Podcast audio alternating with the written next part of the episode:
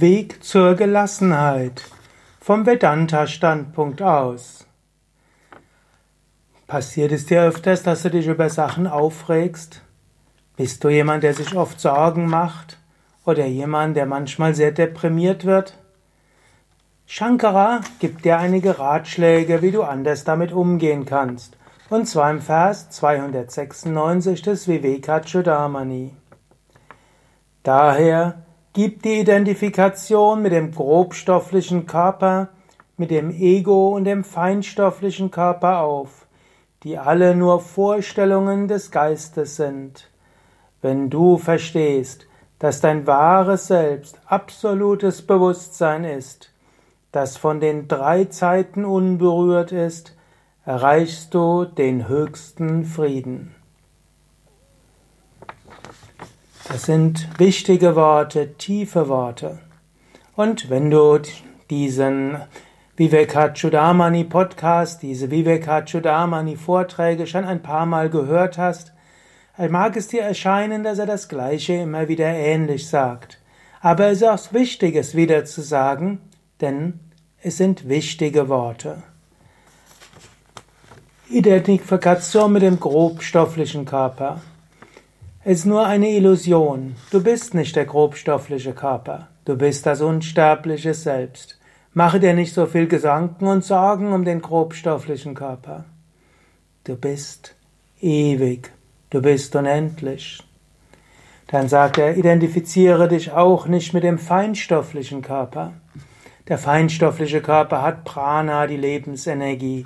Er hat die Emotionen und Gefühle. Er hat deine Persönlichkeiten, deine Talente.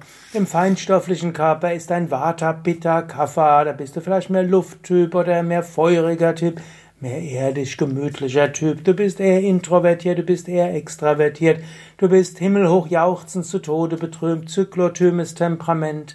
Oder du bist sehr künstlerisch, du bist sehr intellektuell, ein Handwerker, praktisch veranlagt. Du bist eine liebevolle Mutter, ein liebevoller Vater. Mag alles auf einer Ebene stimmen, aber auf einer höchsten Ebene bist du nichts davon.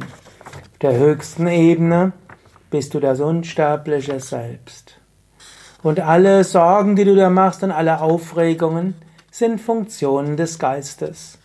Wenn du zum Beispiel dich ärgerst, kannst du einfach sagen, ah, mein Pitta ist zu hoch geworden oder ist sehr, wieso zu hoch? Pitta ist hoch, Pitta ist überschäumt. Nicht ich bin ärgerlich, Pitta ist ärgerlich oder Pitta ist stark.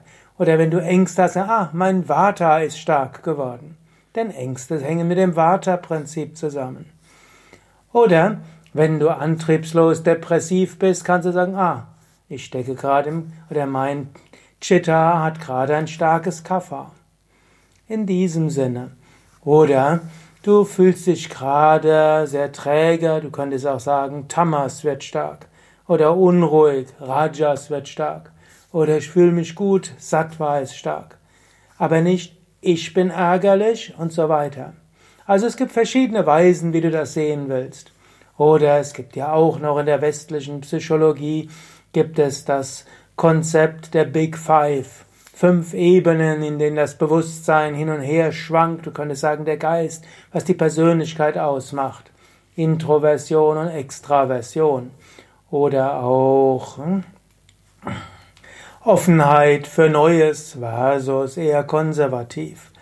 Oder auch Verträglichkeit mit anderen besser auskommen oder weniger gut auskommen.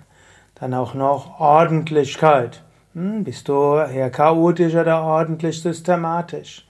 Und dann auch noch Neurotizismus. Wie viel ist dein Geist im Gleichgewicht?